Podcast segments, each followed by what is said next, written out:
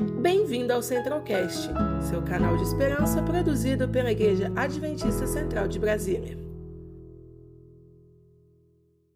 Santo Deus amado Pai, muito obrigado por esse despertar que o Senhor nos deu, e com saúde, mais uma vez em sua companhia para falarmos um pouco mais sobre a história, histórias da Bíblia. É, que o Senhor venha abençoar essa, esse momento de palavra. Em nome de Jesus, amém. Amém. Vamos lá. É muito bom estar aqui mais uma vez. Hora sete.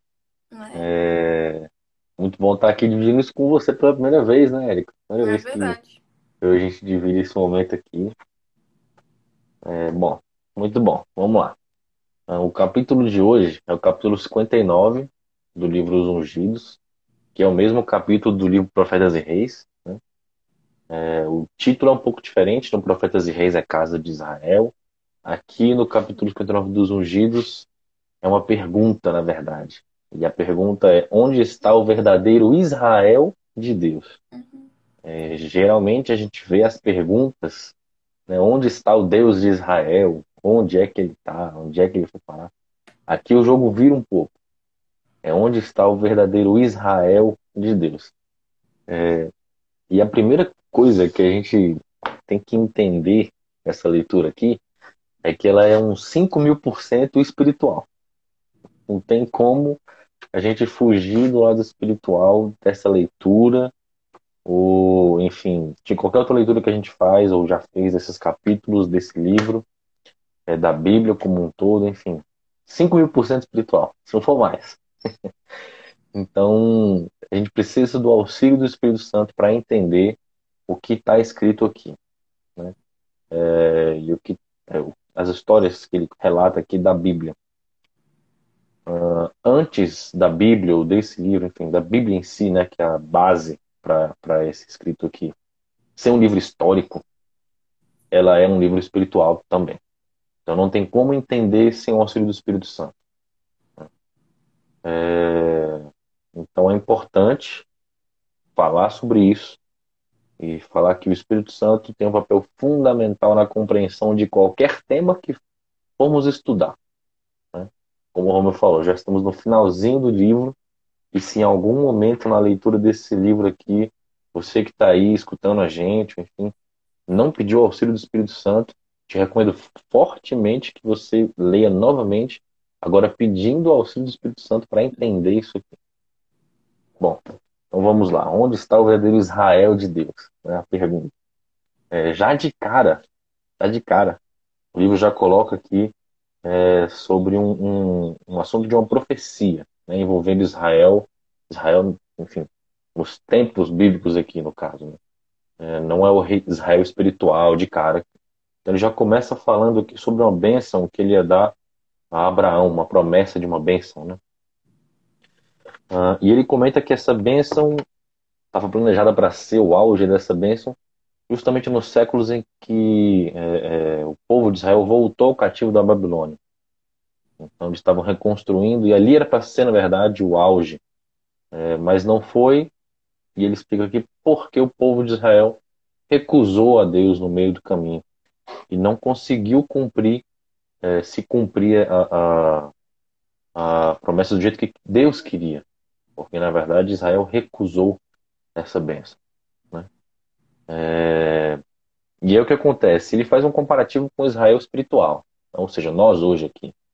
A gente precisa entender isso, né? que Israel espiritual somos nós hoje aqui. E ele faz esse comparativo. Né? E ele compara também o seguinte: o plano de Deus, eu fiz a leitura e fui, fui anotando aqui, né?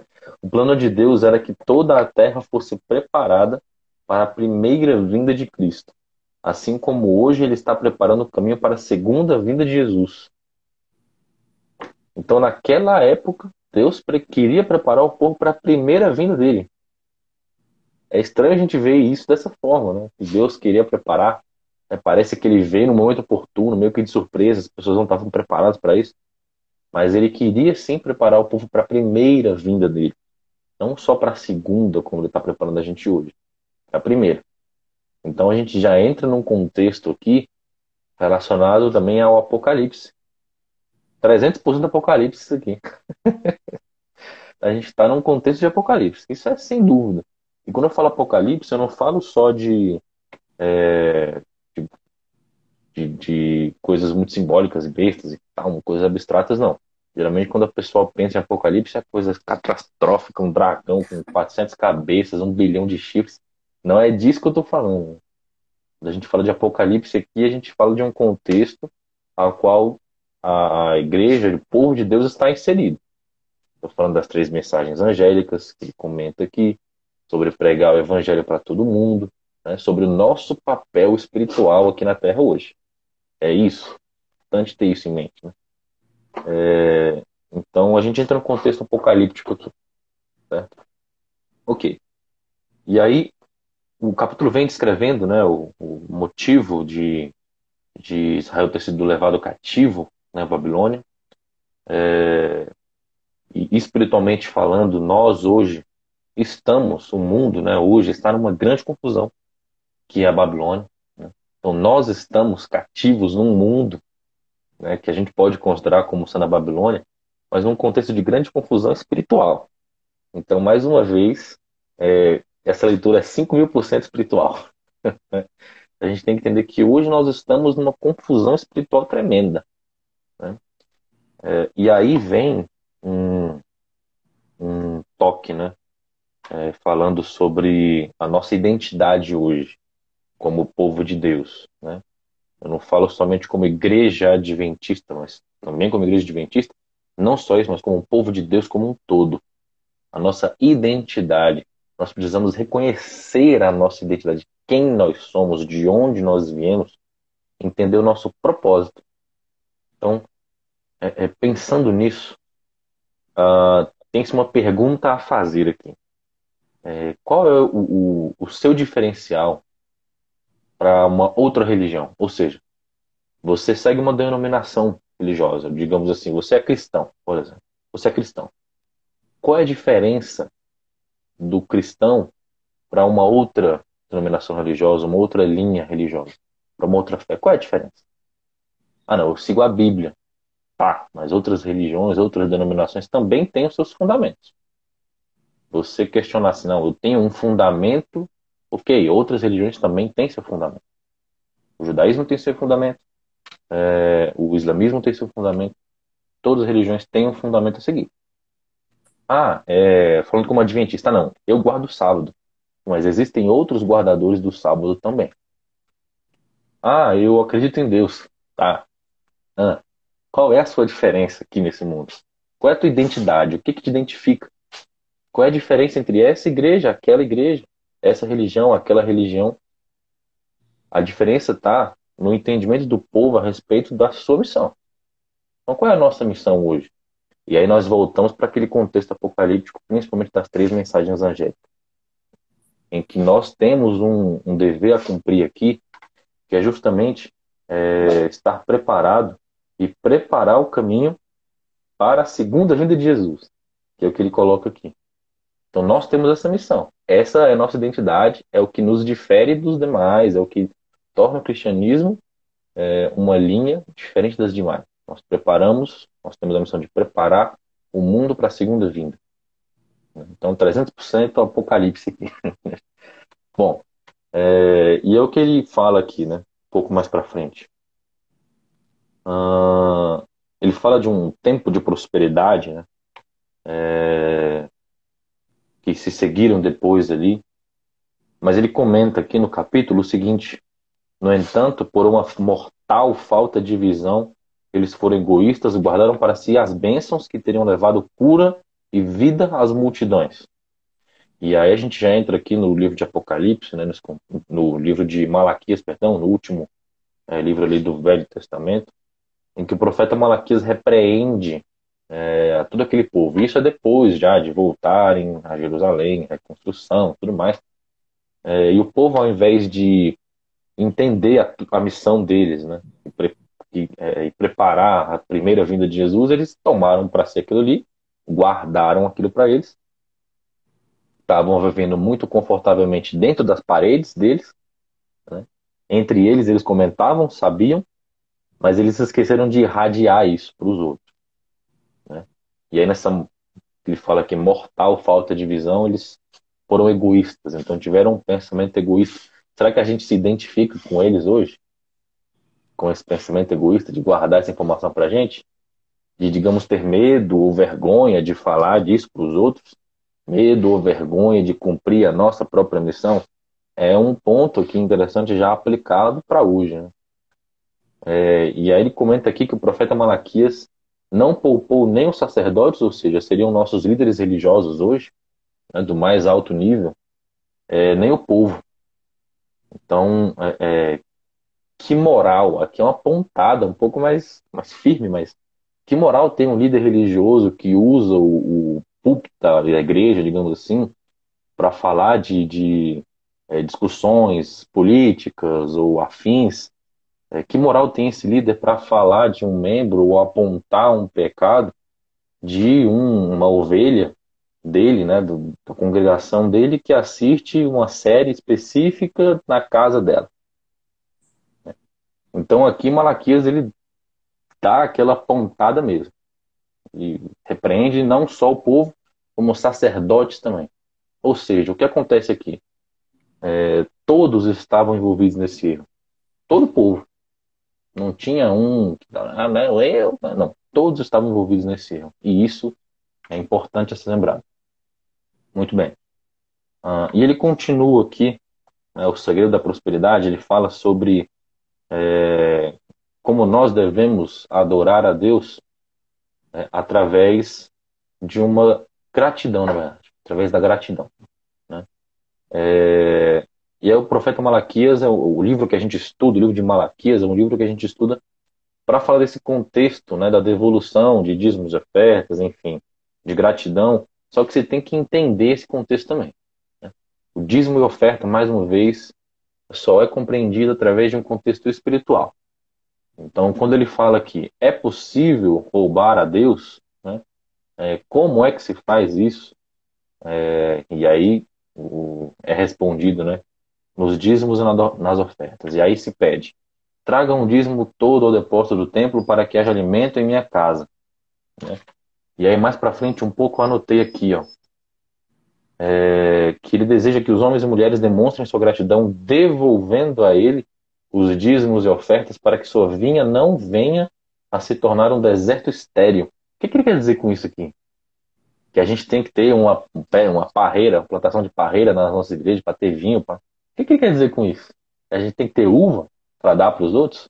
É isso? Que que será que é isso que ele quer dizer? Ah, não, mas naquela época as pessoas plantavam muita uva, era muito importante. Será que é isso que ele quer dizer? Lembrando que isso aqui é um contexto 5 mil por cento espiritual, guarda isso. Isso aqui você tem que entender.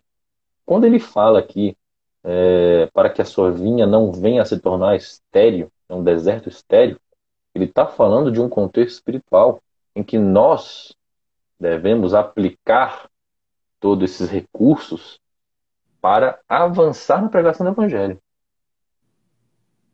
É isso. É um alimento espiritual. Né?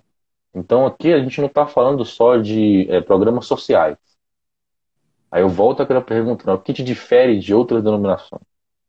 É, qual o objetivo de ter uma igreja adventista, por exemplo? Qual o objetivo de ter uma igreja batista? O que, que difere uma da outra? A, a Assembleia, eu não estou questionando aqui é, as doutrinas das igrejas, não é isso. Mas se você é de uma outra igreja, questione, assim como eu me questiono. Por que eu sou adventista e não batista? Por que eu sou católico e não, é, sei lá, judeu? Por quê? Qual é a tua diferença? Né? É, muito bem. Então você precisa reconhecer a sua identidade. Uh, e aí ele continua aqui, né? Que os israelitas eles tinham motivos, assim como nós temos hoje, né? motivos egoístas. Né? É, assim como eles no passado, nós hoje algumas vezes, é, acredito que ninguém aqui seja assim, espero, né? mas nós hoje algumas vezes nos fechamos, como ele fala aqui, é, do mundo, né? é, com o objetivo de não nos misturarmos para não cairmos em pecado, digamos assim. Né?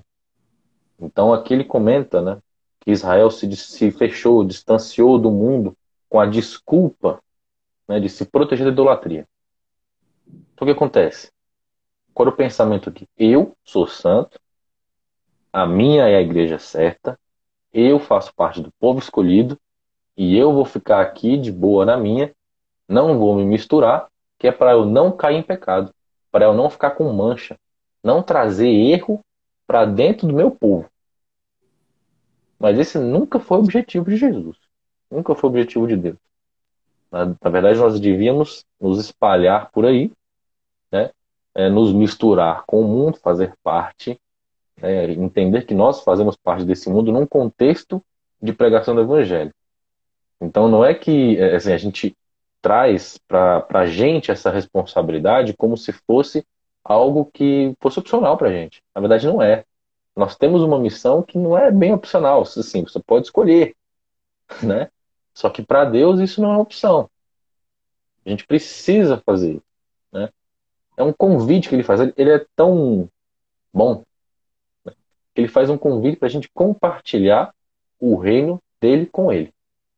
Agora, se você é, acha que você vai continuar compartilhando o reino dele com ele sem cumprir a missão de trazer outros para esse reino, aí você está enganado. Isso não é opção. Você só vai compartilhar o reino de, de Deus com ele se você é, entender que a sua missão é trazer outras pessoas para esse reino. Se você acha, não, eu quero fazer parte desse reino porque eu mereço, que eu faço parte do povo escolhido, né? Aqueles lá que se virem, o problema é deles. Então, meu amigo, é... me desculpe, mas você não vai ter muito sucesso nisso. Bom, uh, e aí seguindo aqui, né?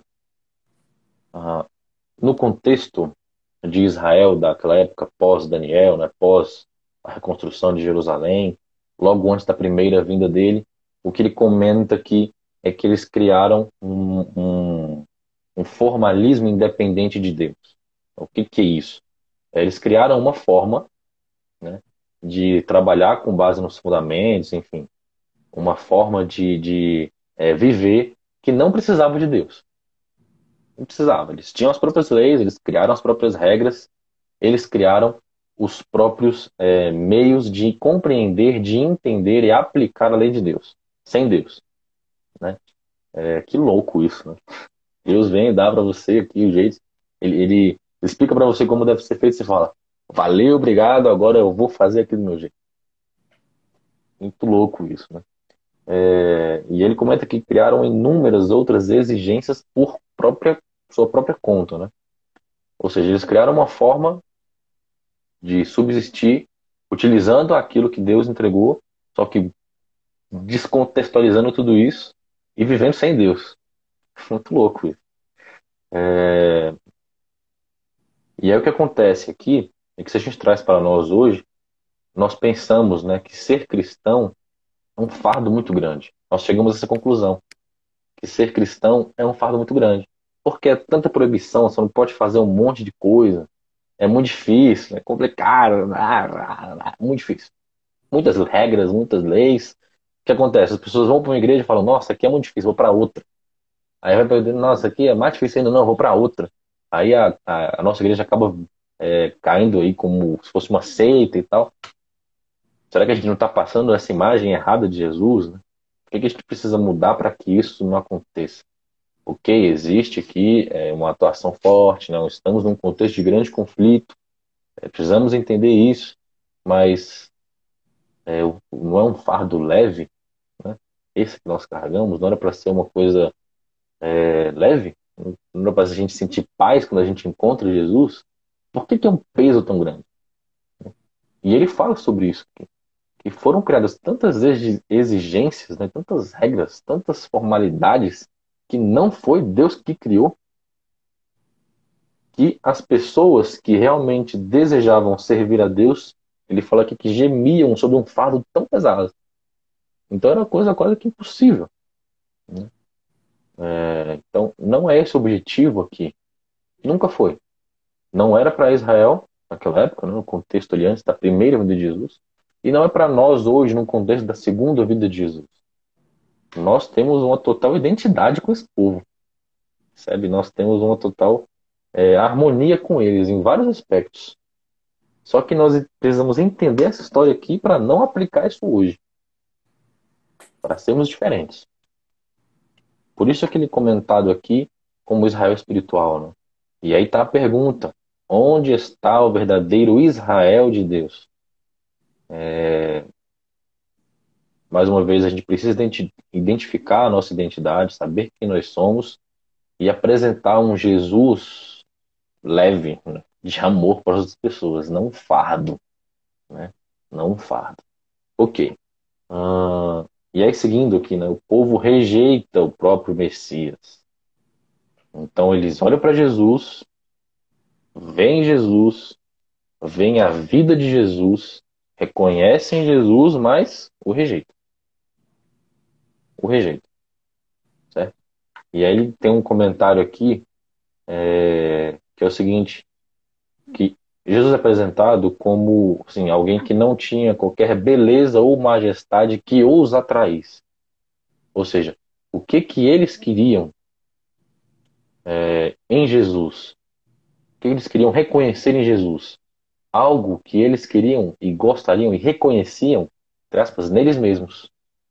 Majestade, poder. Eles queriam reconhecer isso em Jesus. Como assim um líder deles não tinha isso? sendo que eles tinham isso. Como pode alguém parecer tão simples para ser nosso líder? Está errado isso. Ele é muito simples. Ele é muito simples. Como assim? Bom, é, então nós hoje precisamos reconhecer que nosso Deus é um Deus totalmente poderoso, sim, é, mas é um Deus 100% amor também. E ele é simples.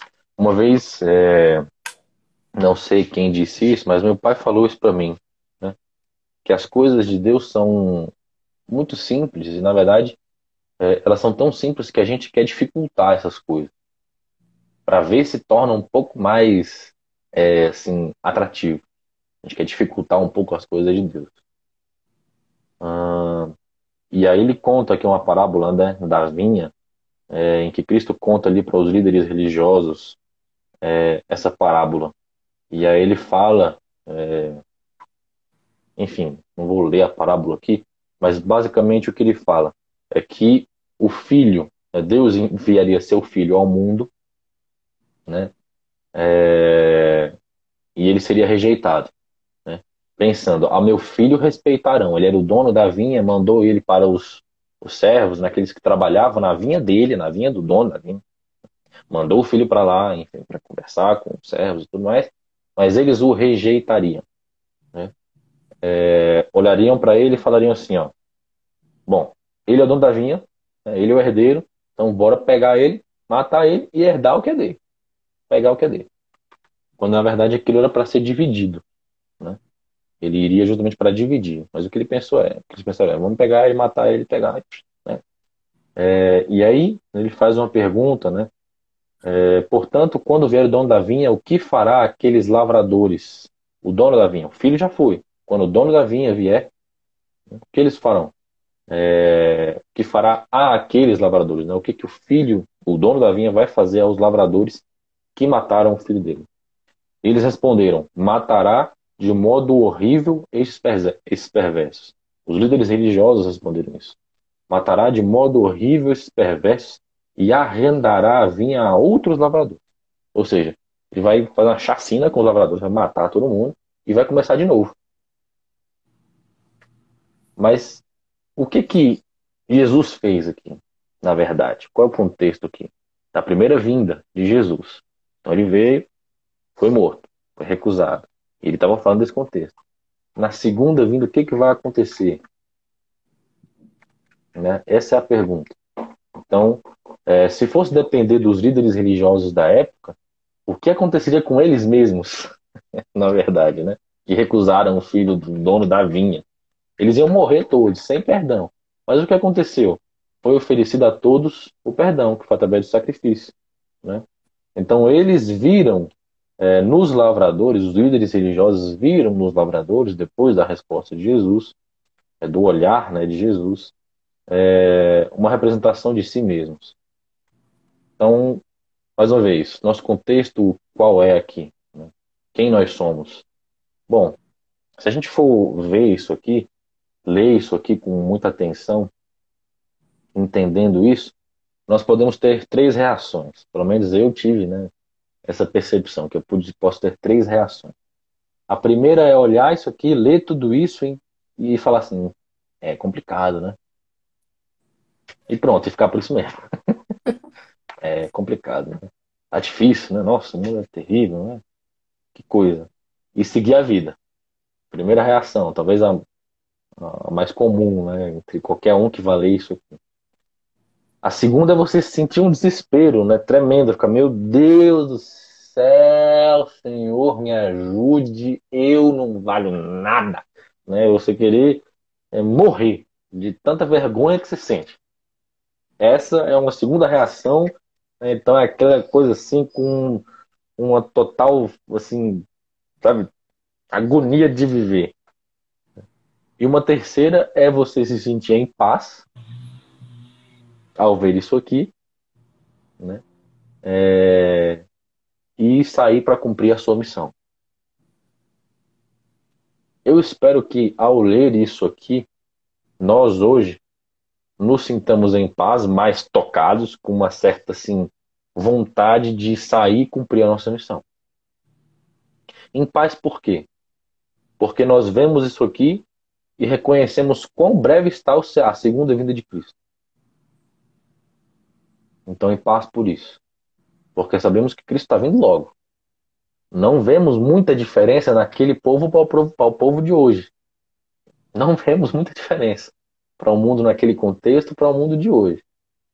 Então, ok, entendendo isso, eu tenho paz porque eu sei que certamente Jesus virá, assim como ele veio, uma vez ele vai vir novamente. Agora eu me sinto também tocado, eu não fico quieto aqui em casa falando: vem, Senhor, vem que eu estou esperando e vou ficar esperando, sentado. Não, nós precisamos, se nós tivermos agir que nem eles, né? nós precisamos é, preparar o mundo para a segunda vinda.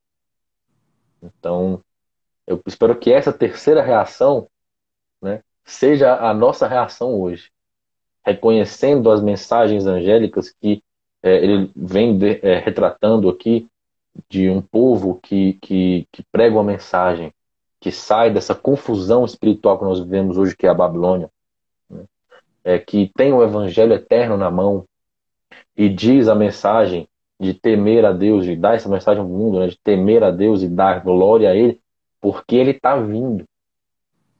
É, então, nesse contexto aqui, nós somos uma Israel, Israel espiritual que tem uma identidade. Uma identidade de um povo que prepara o mundo para a segunda vinda. E que assim seja com todos nós aqui, que está ouvindo, seja agora, seja mais tarde, enfim, né, talvez depois. É, não conseguiu acordar tão cedo, né? É, mas enfim, que esse seja o nosso sentimento. Amém. Amém. Né? É, que o partilhar da comida com o faminto é, e abrigar o pobre desamparado, que nós façamos isso no contexto espiritual também. Porque esse é o principal contexto espiritual. Se sentimos fome aqui, isso é um problema físico, é tremendo, com certeza. Com certeza. É, nós falhamos no nosso propósito aqui na Terra. Se tem um próximo passando fome, nós falhamos como humanos. Agora, se o nosso próximo está passando fome espiritual, nós falhamos como povo de Deus. E isso é pesadíssimo. É mesmo. É pesadíssimo. Então, é, nós precisamos alimentar no, o nosso próximo espiritualmente. Senão nós estamos falando como povo de Deus. Né? É, enfim, acredito que já deu para entender aqui o contexto né, desse capítulo, que é 5 mil por cento espiritual. Né, e aponta totalmente para um contexto apocalíptico, né, de, de preparo, né, de uma mensagem, de uma identidade. Né? É, e que, assim, aqui no final ele comenta, né, logo no, finalzinho ali do, da leitura, é um comentário que diz o seguinte: enquanto os ímpios fogem em pânico, que seria a segunda reação, né, ficar desesperado e querer fugir do mundo, né, é, os seguidores de Cristo se alegram em sua presença.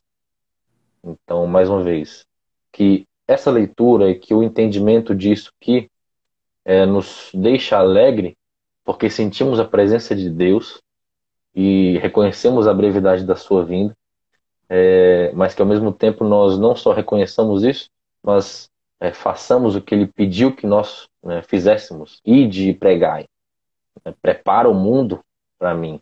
Tem uma música, é, eu não sei se é do Vocal Livre ou é do Pedro Valença, ou sei lá como é que é, não consigo diferenciar muito bem ele do Vocal Livre. Né? Enfim, é um cantor é, que ele, ele faz a seguinte pergunta: é, Onde estão os meus filhos? Né? Você está aí comendo confortavelmente enquanto os meus filhos estão passando fome. Então, vai, busquem os meus filhos. É, eu não lembro o nome agora dessa música. Enfim, não sei se rola de colocar depois aqui é, o nome dela para que as pessoas possam escutar a música, né?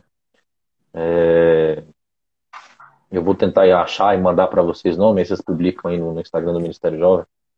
É, mas, é, assim, através dessa música também, dessa leitura, é, quem puder escutar a música, escute, e que nós sintamos hoje a necessidade de ir e pregar e matar a fome espiritual das pessoas. É isso. Mas antes disso, é importante que nós, nós busquemos a fonte. Então, se nós estamos falhando na nossa comunhão espiritual, lógico, quem está aqui escutando isso não deve estar tá falhando com a comunhão espiritual, porque acordou sete horas da manhã para estar tá aqui, né? É, mas se em algum momento nós estamos falhando com a nossa comunhão espiritual com Deus, né? É, nós não vamos conseguir cumprir isso. Porque nós não temos para dar né, é, nós não conseguimos dar aquilo que não temos. Então, precisamos todos os dias é, ter a nossa comunhão espiritual com Deus, é, para que possamos levar isso para outras pessoas. Isso é importante também. Então, precisamos cuidar de nós mesmos também, da nossa casa, da nossa família, né? É, para que possamos, então, cuidar do nosso próximo, cuidar do. Enfim, nossa família também é o nosso próximo. Né? Mas é isso. Enfim, espero que eu tenha conseguido nesse breve momento, acho que eu falei até muito, mas passar essa mensagem que eu entendi. Era um capítulo entendi grande. Eu... Era um capítulo grande, é. Um capítulo grande.